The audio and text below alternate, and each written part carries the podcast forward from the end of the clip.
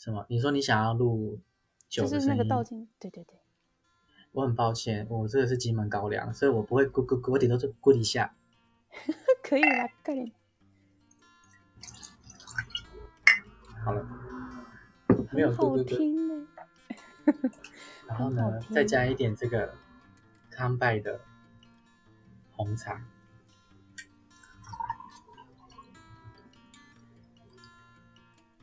好，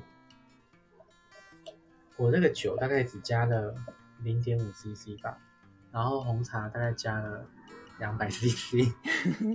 红茶加高粱，然后那个红茶是要无糖的。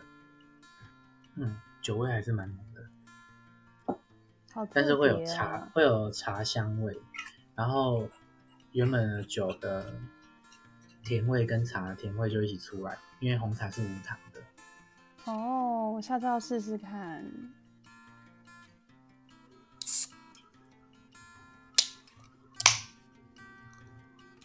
耶！Cheers！Cheers！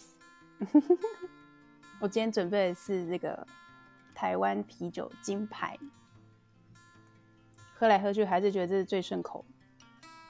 好，那我们就要开始了。大家晚安，欢迎收听第七十六集的佾萮对话。你可以在各大平台以及网易云上收听。我们会在每周四的晚上八点更新。那我们今天呢？因为今天是一个很特别的日子，是今年的最后一天，二零二一年的十二月三十一号。今年我们会选在星期五更新，就是因为今年，呃，因为今天是最后一天的日关系。那我们今天要跟大家聊一聊我们。的二零二一过得怎么样？所以我们就请到我们的好朋友 Carlos 跟我们一起喝杯酒聊聊天。所以你也可以想一下，你今年是不是也过得如何？因为很多时候我们在，嗯，你总会觉得你好像今年都什么事没有做，什么事没有发生。可是当你再往回想的时候，你其实才发现，哦，我其实今年也做了很多事情，也经历了很多，不管是好的坏的。那我们今天就一起来聊一聊喽。大家晚安，是不是觉得 非常后悔没有写日记的习惯？因为要回顾这一整年的时候，就时间过得非常快。但就像 Zoe 讲的，啊、呃，好像觉得自己不知道做了些什么。那如果这个时候你有写日记的习惯，还可以回顾一下这一整年，然后你就会从记忆里记忆里面减到三百六十五天。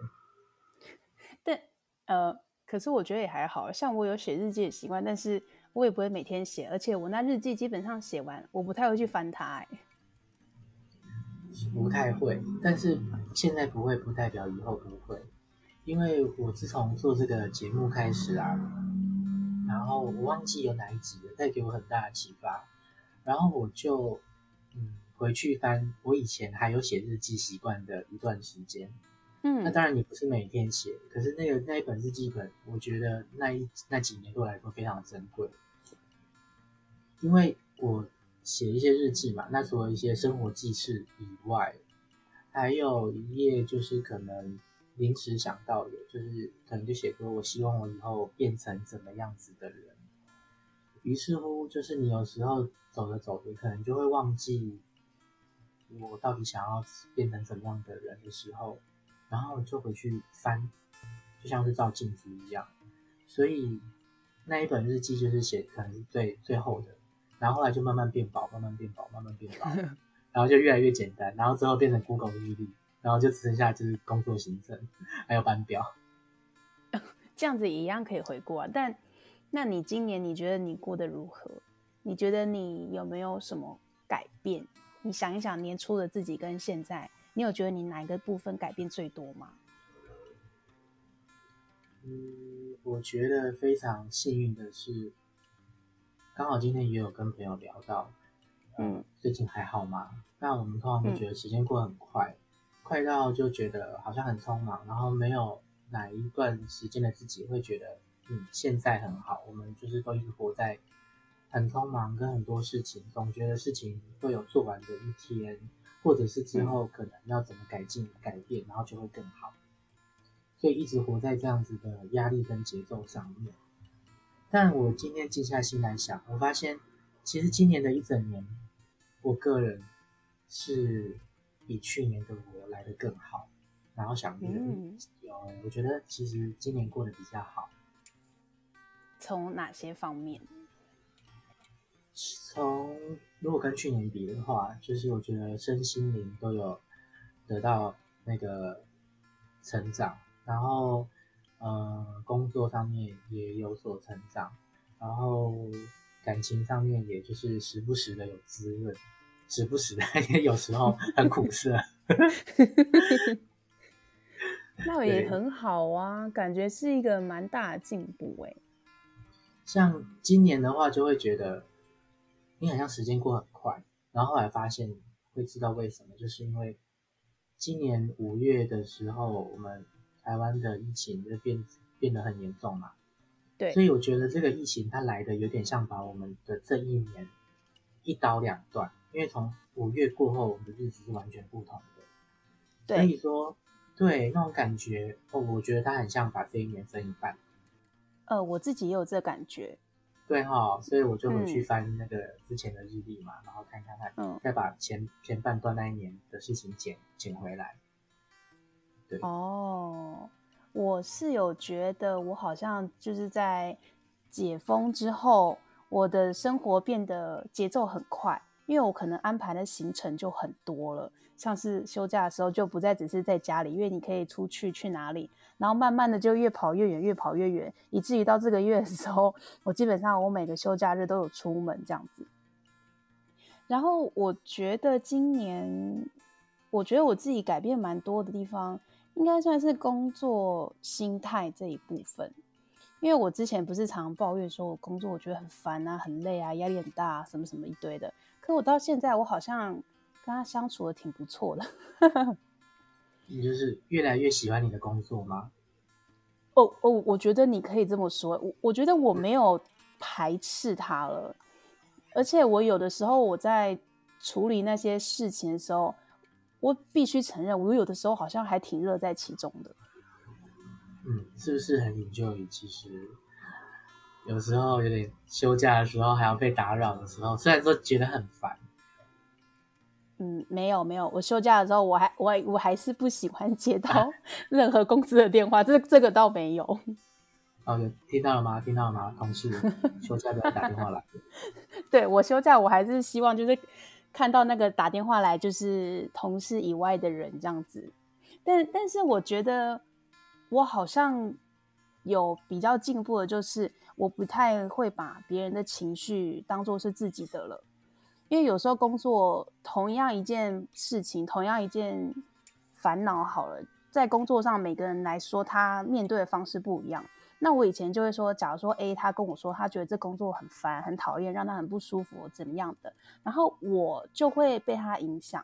我其实会，嗯，就是好像也会认同他的想法，嗯，然后就会跟着他一起生气啊、抱怨啊这种。但我最近就是这一两个月吧，就比较不会了。就是我觉得，那这件事情对你来说你不喜欢、你不舒服，那是你的情绪，我不用结果来，因为我其实真的不这么觉得。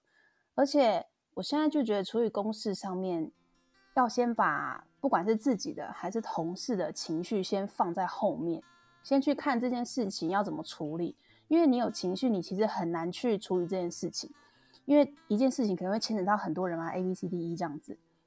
但是呢，大家的工作其实都是为了要把这件事情做好，所以真的不用去抱怨说谁怎么样，谁怎么样了。因为每个人其实当他都是为了要让自己的工作顺畅，才会有这些想法。对，所以就你只要抱持着这个想法去做事情，你就比较不会被公式影响你的情绪。我觉得这算是我在工作上面，算我觉得我自己进步蛮多的地方。除此之外，也觉得因为做这个节目也要两年了嘛，今年应该算是第二个跨年了。今年就是处比较不一样，就是因为有找你进来，所以这个到了从上半年开始，这边就是变成是双人。诶，节目不一定是双人，但是这个整个过程是由两个人去执行的。那我就觉得有执行的比较顺之外。就我自己好像也不会再排斥，就是在我的任何时间去做 podcast 这件事情，因为以前我就会觉得我好像多了一件工作，所以常会觉得时间就是入不敷出，就觉得我好忙哦，我没有时间去享受我的生活啊，巴拉巴拉巴拉巴拉。可是我又很想继续做这件事，但我现在完全不会，我现在就是我想要出去就出去，我想要做节目就做节目，那我该认真工作就认真工作。我觉得现在这三件事情对我来说是算很平衡的。哇，我觉得你可以把工作跟生活跟很有联系之间都调节的算蛮好的，所以你现在的状态应该算是蛮舒服的。对，还不错，嗯、就是很平静、很平稳，然后有余力再去想新的生活要怎么样去开始。嗯嗯嗯，所以算是我觉得今年年底这状态对我来说算是蛮意外的，因为。我我因为我之前不是一直吵着说我很想离职嘛，就是在前几个月的时候，我好像就是有在这个工作里面有看到它另外的价值，因为我那时候很想离职的时候，就是因为突如其来有很多新的业务要承担嘛，然后还有我自己本来的业务，可是我在新的就是管理职他们所涵盖业务范围里面。我确实觉得有些事是蛮新鲜的，对，然后再来就是后来就是主管问我想不想要真的正式晋升的时候，我突然觉得，哎，那我这份工作好像可以带我到另外一个地方，我就不再是之前那个样子。呃，之前那个就除了当然是薪水是一部分考量，然后我觉得如果我真心想要继续在做这个 podcast 的话，我好像也不一定要把我的正职工作除去了。因为我现在发现他们两个其实并行是可以的，嗯嗯，而且因为工作并行的关系，才有让我办法，哎，才让我有办法，就是在节目上面分享很多比较生活、比较 贴近大家人性的一些东西。因为如果我真的做一个自由工作者好了，我可能跟社会的接触，我觉得啦，应该会没有现在这么多，因为毕竟我现在每天接触的人是非常多元的，嗯嗯嗯。对，所以我后来就觉得，我好像不应该，就是我做这个节目，我不应该以离职当做是一个目标，我应该是要以成长，就不论是我自己的成长，不论是我工作或是我这个 podcast 的成长，去当做一个目标。所以当我把离职变成成长之后，我的确就真的没有这么想离开我的正职工作，而且我觉得我现在有这份正职工作，对我来说是件很好的事情。我觉得听到一个很大的重点，就是你会越做越有心得，就是你从这份工作里面去，呃，原本觉得很烦，因为可能是都做一样的事情，但是你可能得到新的挑战，或者是说让你看到不同的面相，嗯、或者是未来的可能性，或者是你可能看到它不同的背后的价值，嗯，然后一种心态上面的调整跟改变，那这个是我一直以来都觉得。双是双方的课题啊，就是雇主跟劳动者的一个课题。因为雇主的话，公司当然就是要提供一些挑战，或者是一些学习的机会，或者是这件工作它背后的意义与成长与目标，去给予这个同事。那当然这是一个可能要有一个很棒的公司，然后一个很大的规划，才有可能做到这样。但如果不是这样的时候，嗯、通常就是会跟呃求职者讲说，这份工作有可能看起来是简单或者是困难，但是你要怎么样试图自己给他一些意义，然后让自己在一成不变的生活里面，然后得到不同的滋润与滋养，我都觉得这蛮重要的。对，你要换工作之前的时候，你都觉得好好好痛苦。啊，因为你可能没有办法做抉择，然后你会担心一个未知的未来。但等你下定决心要离职的时候啊，通常这个工作就会变得轻松许多，而且容易许 多，驾轻就熟，然后整个心态就很放松。然后这个月你就觉得，哎，我好像没有必要走，然后哎，对，真的很多会这样。对呀、啊，然后就继续做，然后等，哎，又过两两个月之后，又觉得啊。老毛病没改变，公司就是这样讨厌，这工作好烂。对对对，但但我真的觉得这个应该是每一份工作都会这样子啊。我我也是啊，我职业倦怠大概每半年会出现一次，我我非常的频繁，就半年一到我就开始哈、好想离职，好想换工作，好想离职，好想换工作。可是因为我我换工作一直以来都是一个很保守的人，我我不会先离职再去找工作，因为我真的不知道下一份工作会在哪里，所以我都一定是很确定了找到了我才会离职。哦，对了，想跟大家说，就是千万不要把离职当做是威胁公司的借口。因因为我觉得这是一件很不成熟的事情，就是像我我本人，当我跟公司开这个口的时候，因为很可能主管他想慰留你啊，他就说啊没关系，你再想一想什么之类的，我就跟他说我、没有，我今天跟你说就是确定，我想跟你谈，我想做到什么时候，我觉得这才是对于工作负责跟成熟的表现，因为你不要你突然就今天有人惹你不爽，你就去找主管说我想要离职做到这个月月底。他一定会问你为什么嘛，会关心你什么的。然后你突然又想想，哦，对啊，好像真的没有你说那么糟。那我再想想好了，真的不要太常做这件事，因为你会让人家觉得你这个人很不 OK，很不稳定，而且他就会知道，那他的重要事情就不会拍到你身上。就是如果你真的有心想要在这个行业好好发展的话，千千万万不要拿离职当借口。你有没有觉得，其实你有时候觉得？就是你好像今年过得很糟，可是当你认真回去想的时候，你会突然就会觉得，其实今年的坏事好像没有好事发生的那么多。对啊，就虽然你说不上来发生什么好事，但也没关系。对啊，就是对对对，轻轻笑一下，其实就没事了。对，我我之前有看到一句话，我很喜欢，它是英文的，他说 “Everything is temporary”，就是什么事都是暂时的。嗯所以你今天就算真的发生一件让你很难过的事情啊，让你很心碎的事情啊，没关系的，一定会过去的。哦，我每次都会这样骗自己的，因为之前遇到可能暂时性的压力大，你知道，就是这件事情什么几月几号会处理完，然后你就觉得压力很大，然后我就会幻想着就是这件事情往后推一个月，嗯，就就没事情。这倒是真的。我现在遇到那种很棘手的客诉案件的时候，我也会告诉自己没事啦，这个放着放着，这件事一定会好的，没事没事，到时候就有办法解决了。对啊，而且之前看那个阿德勒心理学啊，我有时候就是觉得，嗯、呃，压力大会有烦心的事情的时候，我就会一直想到它里面讲一句话，就是。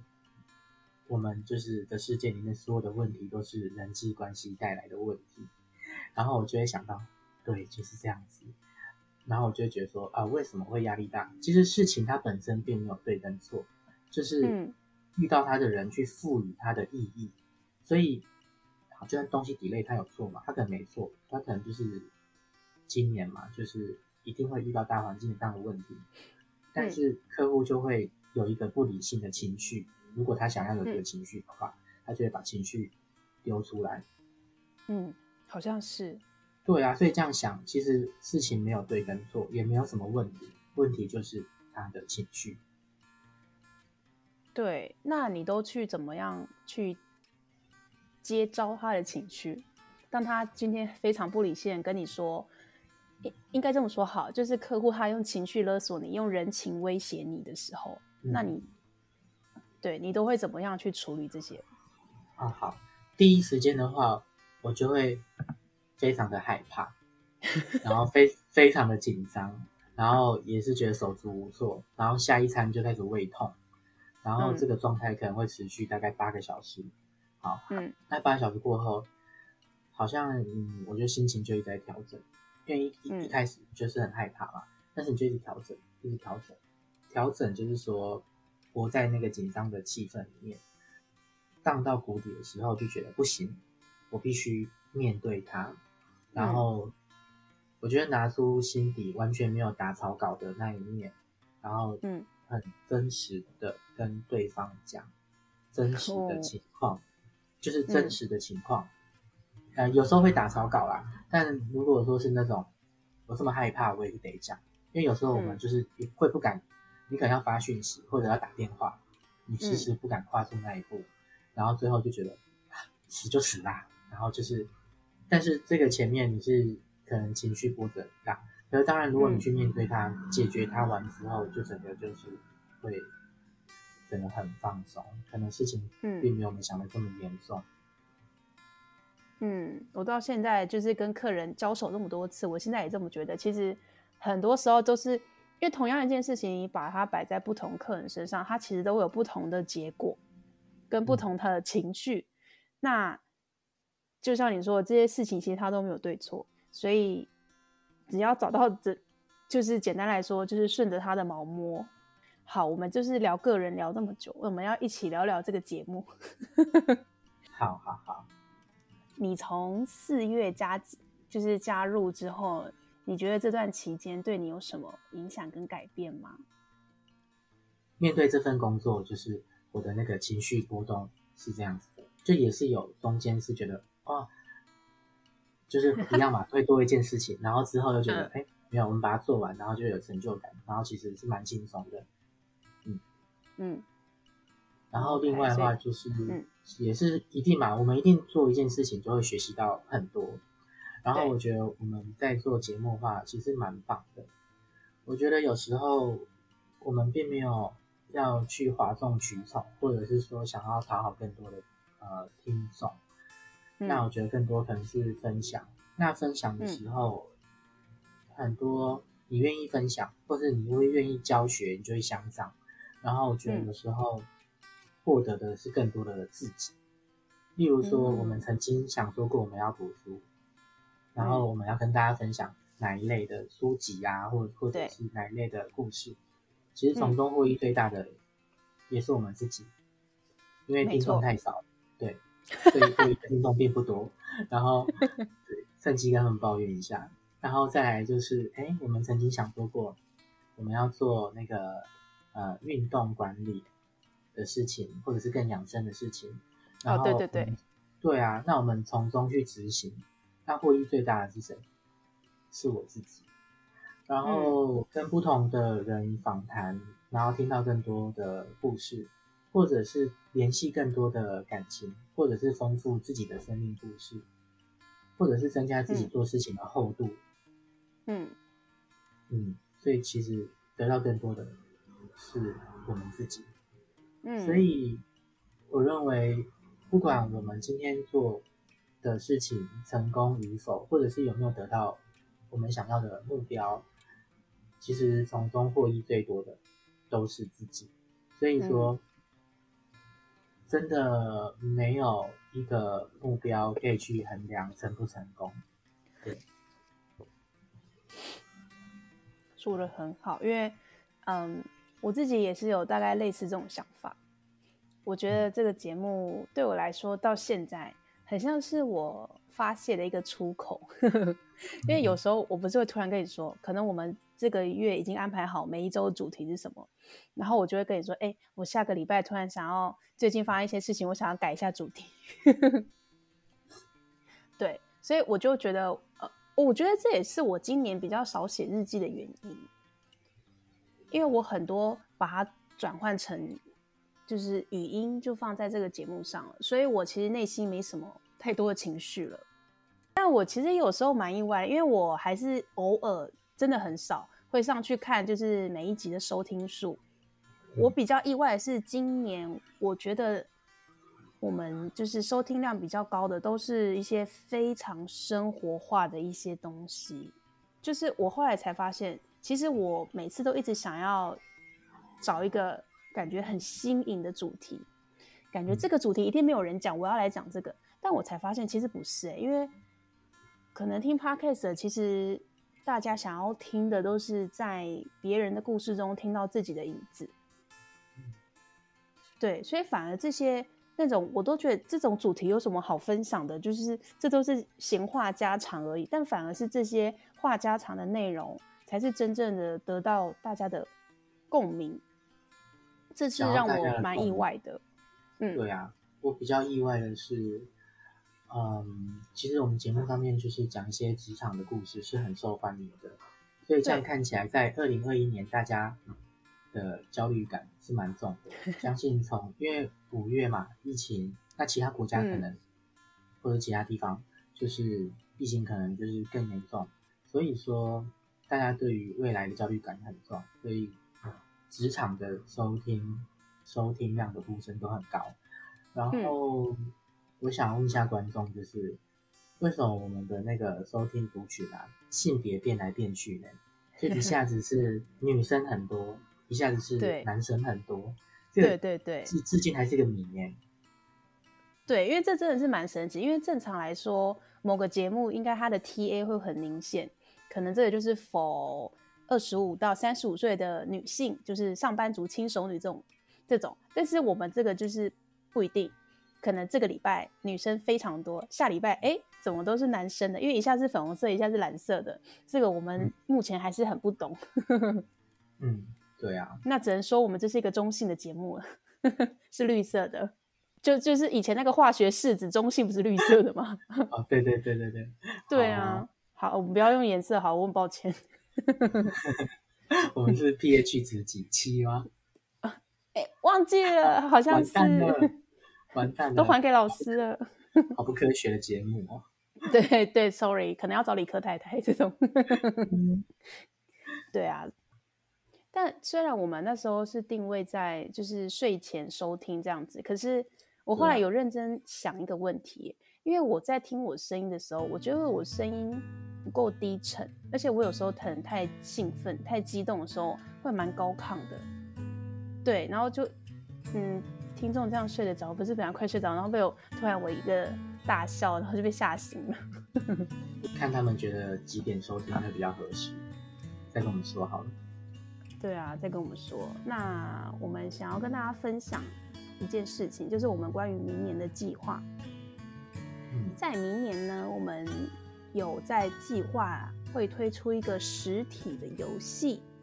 那实践内容跟方式呢，目前还没有办法透露给大家，只是我们预计明年应该是上半年的时候会推出。那等明年正式开始的时候，会再公布给大家以及它的活动方式。那希望明年呢，能够在上面看到你们啦。那关于明年，对于自己有什么期许吗？好像老师哦，用这个当做 ending。我今天有想到的，就是想到一个，就是说，也是很老派的，就是自己可以怎么样对明年的这个时候的自己说些什么。那你想跟明年的这个时候的自己说说话吗？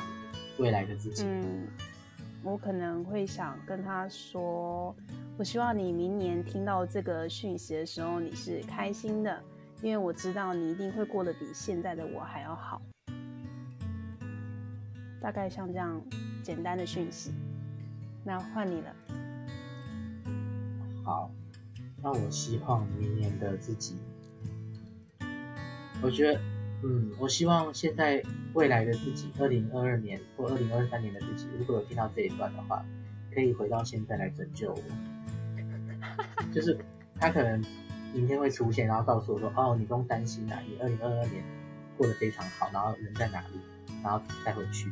你搞不好过两年技术可能就是这么发达。”哦，你说时光穿越的部分吗？对，对，未来自己。你先看一下，等下你的。你等一下看一下你的门有没有裂开。